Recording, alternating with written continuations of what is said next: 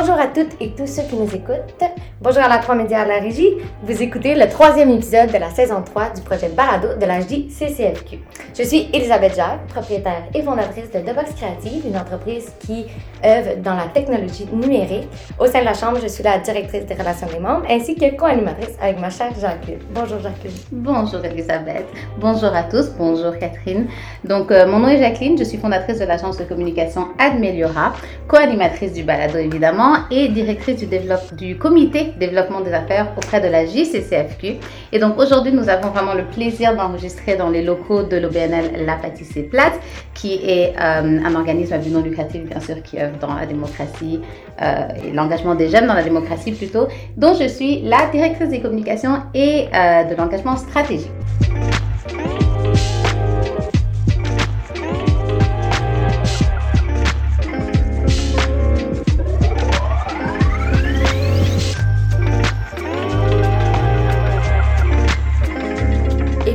Seulement aujourd'hui, nous avons la chance de recevoir une femme exceptionnelle. La première femme à avoir été élue à l'Assemblée nationale, autrice de trois livres dont un collectif, également chroniqueuse pour le magazine Urbania et qui exerce présentement la fonction de la mairesse de la ville de Longueuil depuis novembre 2021. Mesdames et messieurs, je vous présente Catherine Fournier. Bonjour Catherine, merci d'être avec nous. Bonjour les filles, je suis ravie d'être avec vous aujourd'hui. Merci, nous aussi. Oui, absolument. Bonjour Catherine. Donc aujourd'hui, on, t'a contacté pour parler un peu d'un thème qui passionne, on va dire, unanimement toutes les femmes euh, en général et particulièrement les membres de la JCCFQ, donc celui euh, des femmes dans les sphères décisionnelles on n'est que trop consciente hein, en fait de l'importance de la pleine participation des femmes euh, dans ce contexte à tous les niveaux et euh, dans tous les domaines évidemment. Donc aujourd'hui on va se concentrer un peu plus sur le domaine de la politique euh, et donc les sphères de décision de la politique au Québec.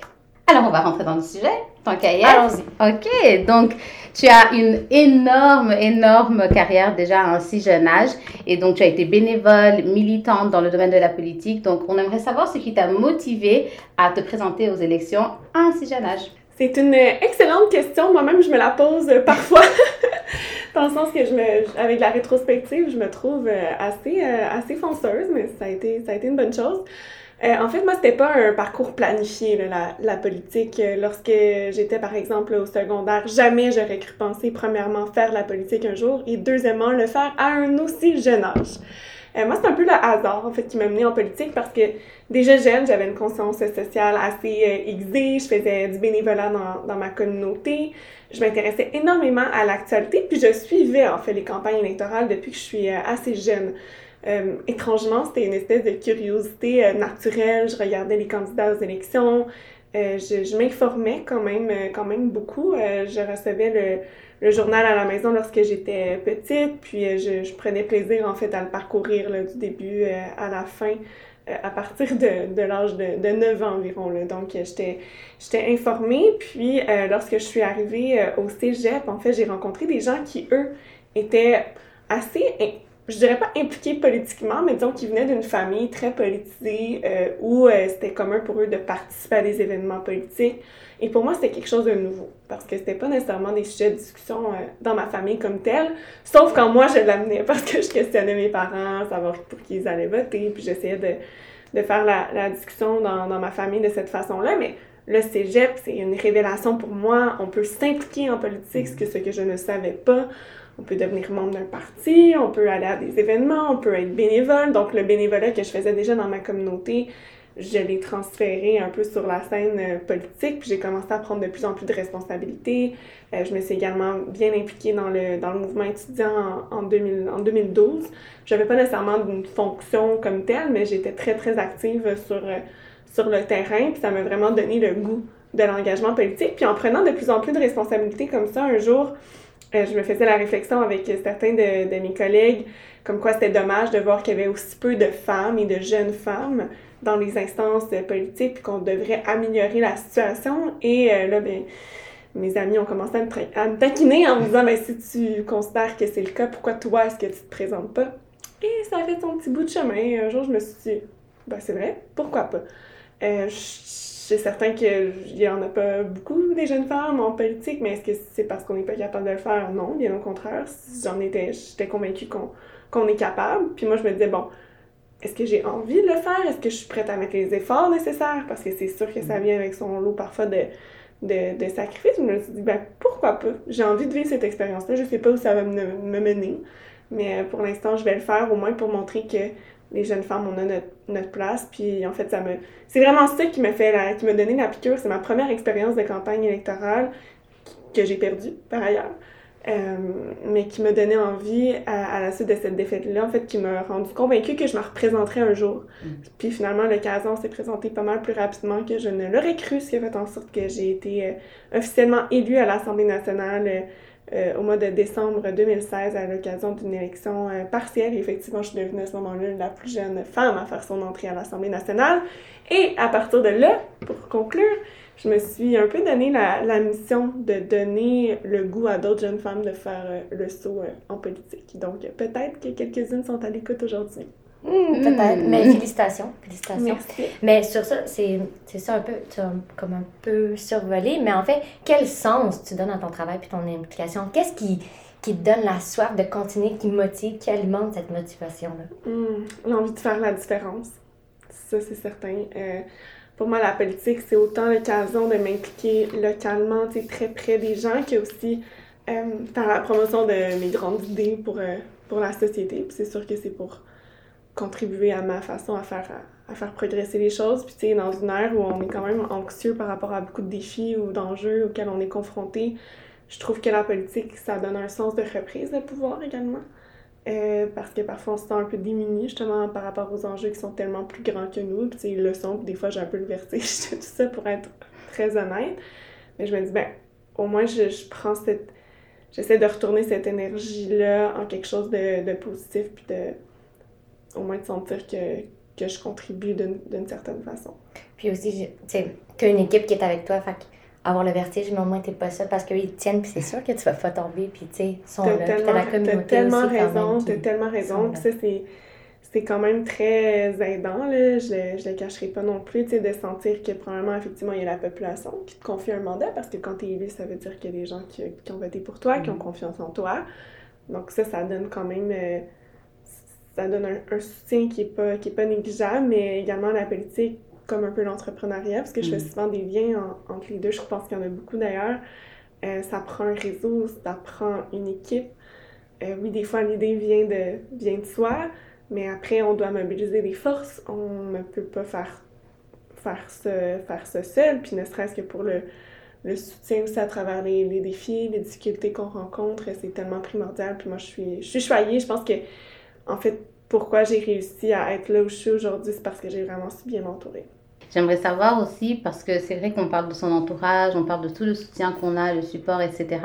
J'aimerais savoir premièrement si ton entourage a un impact un peu sur euh, je sais que tu es sollicité hein, de droite à gauche, c'est évident, et que tu dois avoir beaucoup, beaucoup d'opportunités de faire ce genre d'événements, de pouvoir participer à, voilà, différents projets et de, et de, faire différentes allocutions. Quelles sont tes priorités? Est-ce que ton, ton entourage te, t'incite un peu à aller vers certaines priorités ou d'autres Ou alors, mm. comment est-ce que ça, ça, se passe quand tu dois décider un peu euh, de tes allocutions de... Ouais, je pense qu'avec le temps, c'est plus moi qui est parvenu à, à mettre un cadre ou des, des limites dans, dans, tout ça. Euh, c'est certain que mon entourage va bon, prendre, prendre les demandes et, me les soumettre. Ils savent que je suis assez autonome dans ce, dans ce choix-là, que je préfère savoir euh, ou connaître l'ensemble des activités auxquelles, par exemple, je suis invitée, puis ensuite, je vais prendre, euh, je vais prendre la décision.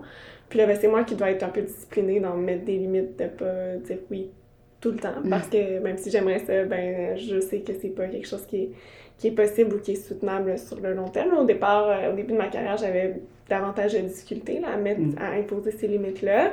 Je m'améliore, c'est loin d'être parfait. Des fois, je me, je me dis que je me, je me surbook pas mal, mais euh, en même temps, je suis passionnée de ce que je fais, donc euh, ça m'énergise aussi. Tu des fois, on peut, on peut penser que mes journées, effectivement, sont extrêmement remplies, puis c'est le cas.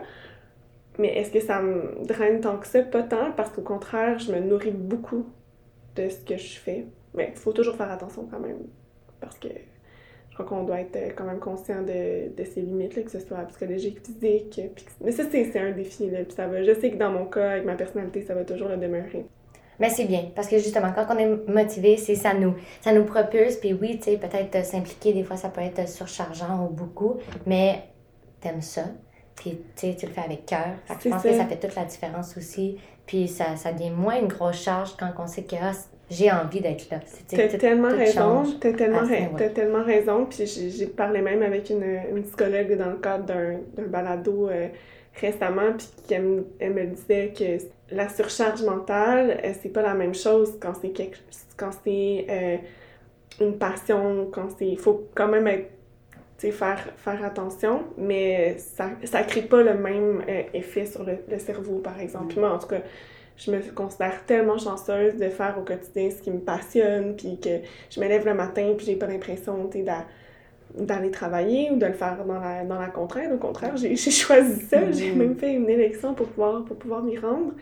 Euh, non, je, je me considère très, très privilégiée.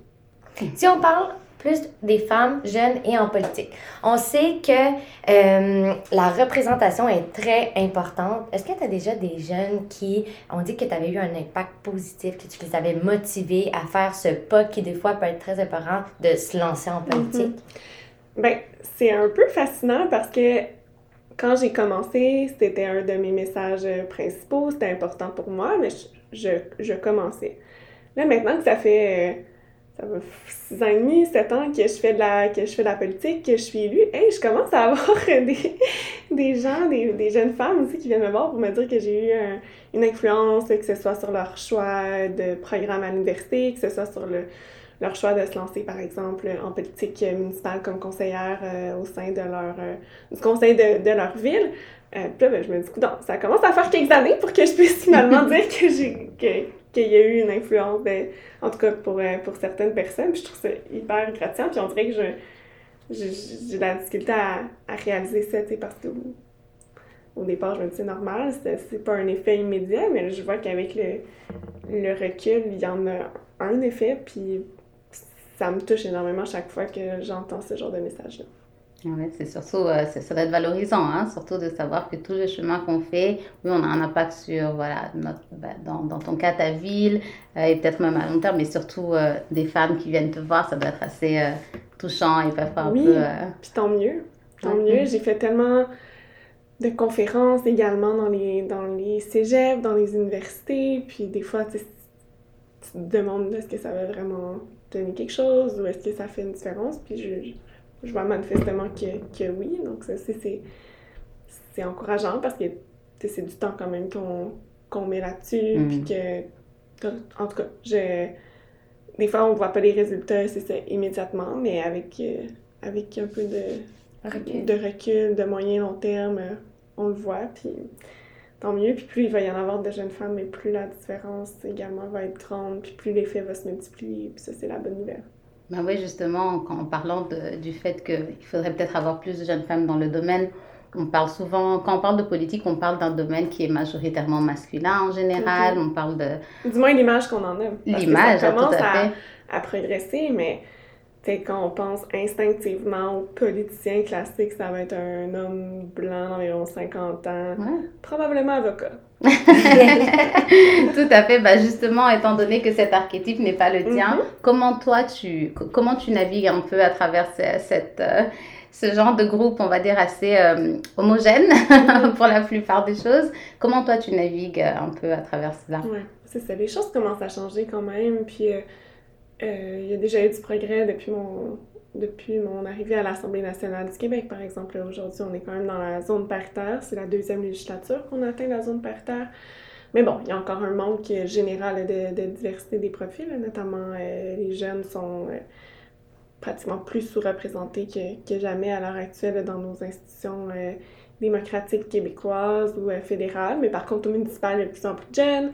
Donc, faut voir le, portrait plus, euh, plus global. Mais moi, c'est certain, quand j'ai été élue la première fois, je, détonnais, pour, être, pour être bien franche. Je pense que j'avais près de 10 ans de moins que l'autre plus jeune femme à l'Assemblée. Donc, c'était c'était quelque chose. Puis, euh, j'ai sûr que j'avais quand même un certain, euh, une certaine appréhension de ça. Est-ce que j'allais être prise au sérieux? Est-ce qu'on allait m'accorder justement la même crédibilité qu'aux autres? Mais j'ai quand même été rassurée. On, la société a quand même énormément progressé parce que je suis pas sûre que j'aurais eu le même accueil il y a 10 ou, 15 ans, mais quand je suis arrivée en, poste, euh, déjà, disons, l'attention médiatique était, était positive autour de ma candidature parce que j'ai l'impression qu'on a tellement décrit notre génération comme étant une génération plus désengagée, ce qui est faux. Parce que ce que moi, je, je, réfute, c'est que l'engagement se traduit différemment que les générations qui nous ont précédées, mais des fois, une génération, on a la difficulté à, à se comprendre. Mais bref, quand je suis arrivée, on dirait que c'était comme... ça surprenait certaines... Certaines franges de la, la, population, puis une surprise euh, donc positive. Donc, on avait tendance à me faire confiance, puis ça a été un peu la même chose avec les autres élus. Au contraire, j'ai eu beaucoup de gens qui sont venus me voir de tous les partis politiques, notamment pour me, soutenir, me donner des conseils, en tout cas m'offrir euh, de, pouvoir me, guider si j'avais des, questions ou quoi que ce soit. Euh, donc non, l'accueil a été, positif, puis je pense que j'ai réussi à faire mon chemin, puis même parce que j'avais un profil différent, j'ai senti qu'on m'écoutait peut-être davantage. Mm qui est quand même intéressant comme, comme constat. Justement, tu as mentionné conseil. Avec euh, du recul, avec tes nombreuses années d'expérience, quel euh, est le ou les pires conseils que tu as reçus quand tu as décidé de te lancer en politique? Hmm. Alors, le pire conseil, ben, c'est sûrement de ne pas le faire. Hein? de ne pas le faire. Voyons, euh, tu es, trop jeune, tu vas, tu vas te brûler je, l'ai entendu souvent. Autant pour le fait de me présenter en politique que par mon implication qui était quand même assez euh, soutenue. Donc, ah, tu vas te brûler. Ah, t'en fais trop. Tu te hmm. présentes trop vite, trop jeune. Puis ensuite, quand je me suis présentée ou quand j'étais. Je me le faisais dire même avant, quand je prenais beaucoup de responsabilités en tant que bénévole dans différentes organisations, il y avait certaines personnes qui me disaient Ah, là, t'en fais trop t'en fais trop, là, tu, vas, tu, vas, te brûler. Euh. Ou quand justement j'étais déjà députée puis que je prenais justement plusieurs initiatives, notamment ma, ma grande tournée des cégeps des universités ou encore un livre que j'ai écrit sur l'engagement politique et social des jeunes. Ah, mais là, t'en fais trop, le ralenti ou. Euh, tu sais, je, pense pas que c'était fait nécessairement de, de mauvaise foi. Je pense que parfois il y avait un petit peu de jalousie, là, honnêtement. Euh. Peut-être qu'eux, ils en faisaient pas assez. ben, c'est surtout. ben, j'ai souvent senti un peu de puis je veux pas prêter de mauvaise intention aux gens qui m'ont fait ce genre de commentaires-là, mais tu sais, c'est correct qu'on n'ait pas tous envie de s'impliquer au même, au même niveau, puis on mm-hmm. n'a pas tous les mêmes limites, puis ça peut, ça, ça se peut. Mais de vouloir un peu freiner quelqu'un parce que tu sens que peut-être c'est de la projection parce que toi, tu voudrais pas faire ça, toi, tu voudrais pas en mm-hmm. faire autant, ce qui est bien correct. Mm-hmm. J'ai aucun jugement par rapport à ça, mais on peut aussi laisser celles et ceux qui ont peut-être que pour un paquet de facteurs, ben, peuvent ou ont envie d'en faire, euh, d'en faire un peu, un peu plus, ça enlève rien euh, à personne au final. Puis moi, je pense que tant qu'on suit justement son, son instinct, qu'on est capable de mettre de plus en plus euh, ses, ses, limites, c'est correct, puis on devrait se fier à, à, à la personne. Fait que c'est ça, ouais, j'ai cette espèce de frein qu'ont tenté de me mettre certaines personnes, je dirais que c'est les pires, les pires conseils, puis une chance que je les ai pas écoutés. Ouais, puis tu dois être fière de toi. En tout cas, moi, je suis fière de toi. Que je pense que c'est important, c'est important, de, c'est important de se dire qu'on est fier de Mais oui. Mais Même chose pour vous avec vos entreprises. Euh, c'est remarquable ce que vous avez réussi à accomplir. Puis, faut euh, normaliser le fait d'être fier. On dirait qu'on se sent mal. Puis surtout les femmes, de dire qu'on est fier de soi. Parce que c'est souvent associé avec un genre de manque d'humilité. On peut être. Ça n'a pas, ça pas de sens de, de, faire le lien entre les deux. On peut être un, puis à la fois être fier de soi. Ouais, les deux peuvent ah. coexister. Ben, Absolument. Oui. Bah ouais. Mais tout à l'heure, tu as mentionné un peu l'implication des jeunes, donc au niveau municipal versus euh, provincial, fédéral, etc. Et euh, c'est vrai qu'au Canada particulièrement, parfois, on a un peu une incompréhension face aux, différents niveaux, on va dire, euh, on va dire les niveaux, les juridictions, disons. Mm-hmm. J'aimerais savoir à ton niveau, dans ton rôle en tant que mairesse, quelles sont les décisions que toi tu prends qui ont un impact sur nous, les citoyens, quelles sont, euh, quelles sont les choses qui viennent sur ton bureau et que, et que tu as vraiment la décision, on va dire à 90%, la décision de prendre euh, ou non? Euh, plusieurs choses. D'abord, dans le monde municipal, c'est nous qui sommes en charge de l'aménagement du territoire de, de, notre ville. Donc, quelles zones à ville peuvent servir quels usages? Par exemple, est-ce qu'on va faire du développement résidentiel? Est-ce qu'on va faire du développement commercial? Euh, donc ça, c'est quand même la, la, planification plus générale qui est euh, du ressort là, de, du pouvoir euh, des villes. Autrement, bien, on a des, évidemment là, les, les, les, classiques, si on veut, compétences municipales, que sont par exemple la collecte des matières résiduelles, le déneigement, les choses un peu plus, en fait, très très terre à terre. mais également tout ce qui est les, les, loisirs, tout ce qui est la sécurité publique, Euh, tu sais, par exemple, est-ce qu'on construit une nouvelle caserne de, de pompiers? Est-ce qu'on augmente la desserte, justement, en termes de, de, de, services policiers pour tel ou tel secteur? L'aménagement, tantôt quand je parlais de la planification du territoire, mais c'est aussi l'aménagement des rues. Euh, comment est-ce qu'on fait nos, nos rues? Est-ce qu'on prévoit des espaces de stationnement? Est-ce qu'on fait plutôt des saillies de trottoirs euh, pour augmenter la, la, résilience climatique, puis également la sécurité, euh, la sécurité aux abords des écoles, par mm-hmm. exemple? puis on travaille évidemment avec l'ensemble des partenaires gouvernementaux pour d'autres enjeux, que ce soit l'autochangement climatique, le financement du transport collectif et l'opérationnalisation du transport collectif grâce au travail de, nos, de nos sociétés de transport. Euh, mais également euh, l'habitation, quand on travaille de concert avec, par exemple, des, des, groupes communautaires qui vont développer des projets sur notre territoire, ben nous, on les accompagne pour trouver un terrain, par exemple, mais aussi pour faire les représentations qui s'imposent auprès des autres paliers de gouvernement pour avoir le financement qui est rattaché au développement euh, de nouvelles unités, mm-hmm. par exemple.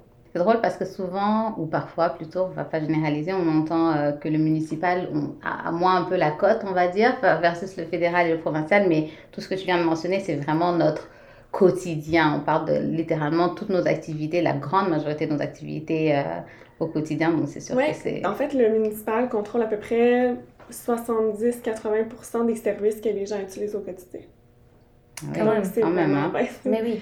C'est mm. vraiment le palier qui est le, qui est le plus euh, près des gens. En fait, les, tantôt j'ai oublié de le mentionner, mais les parcs, les espaces verts, c'est nous qui s'en occupons également. Euh, l'entretien, euh, si on pense à des enjeux sociaux euh, plus importants, on peut penser à, à, l'itinérance également. Mm-hmm. Euh, on est, c'est pas notre responsabilité première, sauf que quand il y a une crise, ben, c'est nous qui devons répondre en premier. Mm-hmm. Et l'an dernier, par exemple, dans le cadre de, la pandémie, il y avait un refuge sur notre territoire qui a dû fermer ses portes parce qu'il y avait une éclosion, puis les, les intervenants, en fait, étaient atteints de la, de la maladie. Et euh, donc, on avait 40 personnes qui se retrouvaient à la rue en plein froid en mois de janvier.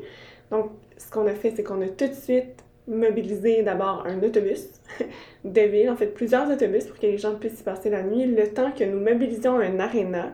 Donc, nous avons dû enlever le rond de glace de l'aréna, le temps d'installer des lits euh, d'urgence. Puis là, entre-temps, le gouvernement du Québec est venu nous soutenir avec le, le CIS qui nous a fourni des intervenants, tout ça, mais qui a été les premières à répondre pour mobiliser un endroit pour commencer à faire, euh, à faire le démantèlement de la glace grâce euh, au travail des codes bleus qui ont travaillé le soir, la fin de semaine, ben, c'est la ville. Mm. Wow! Quand même! Oui. Bravo! Ouais. On doit réagir, disons, très rapidement. Oui, hein? mais, mm. exact. Mais on est plus près, c'est plus flexible aussi. Mm-hmm.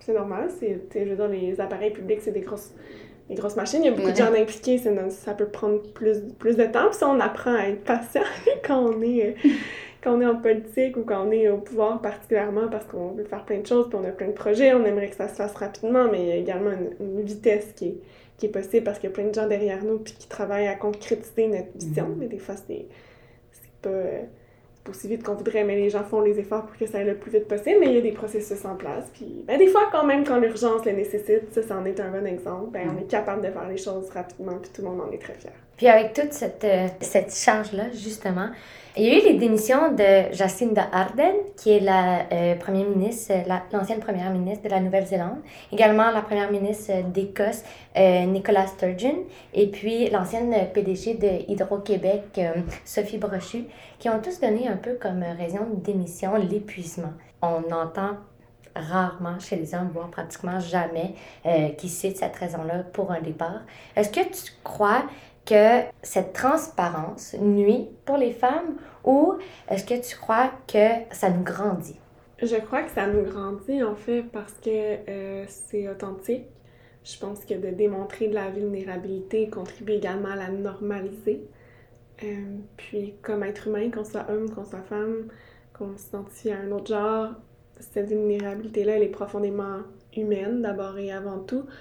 Donc je pense en fait que ça fait progresser la cause des femmes de voir des figures publiques dire la vérité en fait. Puis euh, lever le voile sur une réalité qui, qui va au-delà du sexe ou du genre auquel on, on, s'identifie. Mais heureusement, euh, je pense que grâce à ça, il y, a davantage de gens qui vont se permettre d'exprimer une telle vulnérabilité. Puis euh, peut-être que ça va parler davantage aux femmes de, de prime abord parce que on va s'identifier davantage, mais je dirais que ça a un effet sur les hommes aussi. Mhm. Parce a beaucoup d'hommes, justement, qui ne se voient pas nécessairement dans le modèle euh, traditionnel, qui est Mhm. souvent euh, mis de l'avant dans, dans les médias, puis qui se sentent peut-être atteints même dans leur euh, masculinité, ou qui se remettent beaucoup en question, puis tu sais, qu'il y a y a un mal-être même qui peut découler de ça, mais de voir des modèles comme ça qui sont de plus en plus nombreux à prendre la parole, puis ça commence par, par les femmes. Mais tu sais, si je prends de façon plus globale, la façon qu'ont généralement les femmes de faire de la politique, un peu moins partisane, plus dans la collaboration, mais je le sais que ça parle aussi à beaucoup d'hommes, puis que ça va participer aussi à donner de la place à des gens qui voient les choses différemment, puis euh, à normaliser une autre façon de faire. C'est vrai. Oui. Mm. Et en parlant d'une autre façon de faire, ou plutôt d'une progression, donc on sait qu'en 2017, tu as écrit euh, donc l'essai L'audace stagiaire pour inciter et inviter les milléniaux à, à s'impliquer un peu en politique. J'aimerais savoir maintenant, avec après euh, presque six ans, hein, euh, bientôt, qu'est-ce que tu constates lorsque tu parles euh, aux jeunes de Longueuil ou, ou ailleurs d'ailleurs? Qu'est-ce que tu constates? Qu'est-ce que tu entends? Est-ce que tu, tu sens qu'il y a eu un peu un changement par rapport à ce que tu constatais en 2017 Je constate beaucoup de curiosité, puis là, euh, on est même euh, au-delà des milléniaux. Maintenant, c'est la génération Z Mm. qui, prend, euh, qui prend sa place. Je vois une génération qui est, qui est très informée, euh, peut-être pas encore à travers les canaux euh, plus traditionnels, mais qui a envie de faire la différence, qui a envie justement de, de, de contribuer à la société de façon différente. Puis c'est normal, hein, ça, comme je disais tout à l'heure, les générations, on se bouscule toutes un peu, on a de la difficulté parfois à, à se comprendre. Mais non, je trouve ça, je trouve ça beau. Moi, j'ai vraiment confiance euh, en l'avenir, euh, euh, dans, les, dans les jeunes, en fait. Après, bon, c'est sûr que je pense que comme société, on se doit de bien soutenir, de bien appuyer les jeunes. Parce que ce que j'entendais, en tout cas à l'époque, quand je faisais beaucoup de conférences dans les cégeps, dans les universités, c'est que parfois on se sentait, je dis on parce que j'avais le même âge que les gens que je rencontrais à ce moment-là, mais pas assez outillés, par exemple, pour euh, prendre les bonnes décisions, que c'était tellement gros qu'on savait pas trop euh, par où commencer ou, où se retrouver, ou qu'on se mettait beaucoup de pression. Je pense que on est euh, des générations quand même assez anxieuses pour plusieurs, euh, pour plusieurs raisons, mais on se met tu sais, la pression de performance, c'est même au-delà de notre vie quotidienne, on dirait qu'on se met cette pression-là même dans la vie en société, puis qu'il faudrait tout savoir, tout connaître, ou que si on prend la mauvaise décision, ça va avoir un, un effet euh, très grand. Alors, tu sais, je pense qu'il faut relativiser, puis... Mais c'est ça, je pense qu'on donne pas assez d'outils aux jeunes, notamment à travers l'éducation à la citoyenneté, Mhm. pour permettre de bien euh, nous accompagner dans, dans ce, dans ce monde-là, notamment le monde politique. Moi, je, je suis quand même assez fascinée qu'encore aujourd'hui, on ne puisse pas apprendre le fonctionnement de notre système politique à l'école, qu'on sache Mhm. pas le rôle d'un maire, d'un député, les différences entre les différents paliers de gouvernement. Ça devrait être quelque chose qui est enseigné. Puis euh, je sais qu'il y a un programme qui va être mis en place très prochainement pour un cours d'éducation à la citoyenneté à l'école. Puis je fonde beaucoup d'espoir euh, dans ça parce que clairement que c'était la demande principale qui était en tout cas formulée lorsque j'ai fait cette tournée-là en 2017-2018. Mhm.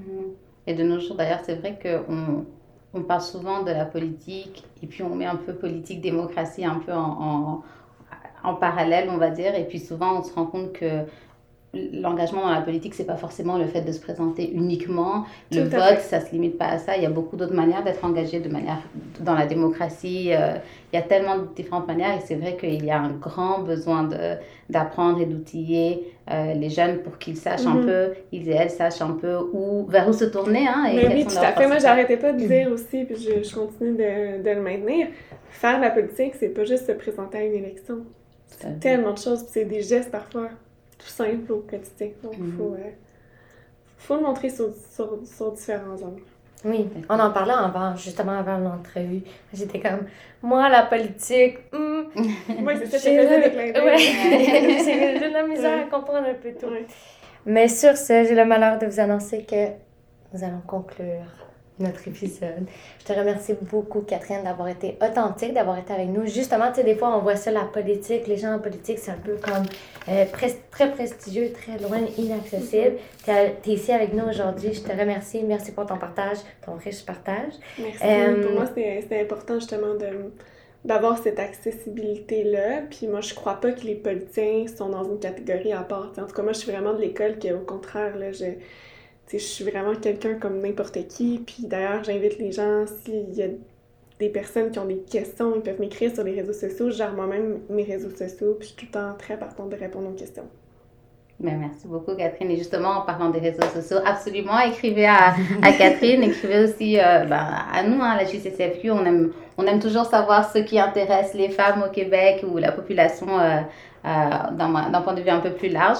On est disponible donc sur toutes les plateformes d'écoute pour les balados. Et donc, on vous invite à, premièrement, vous informer sur les prochaines activités de la JCCFQ. Nous avons le 13 avril, donc demain, euh, la conférence Femmes et Finances, et ensuite le 30 mars, euh, Forum économique. Et donc, euh, bah, merci encore une fois, Catherine. Merci, Catherine. Merci, Jacqueline. Merci, ma belle. Merci. merci à tous ceux qui nous écoutent. Puis, prenez soin de vous et à la prochaine. Merci beaucoup. Merci.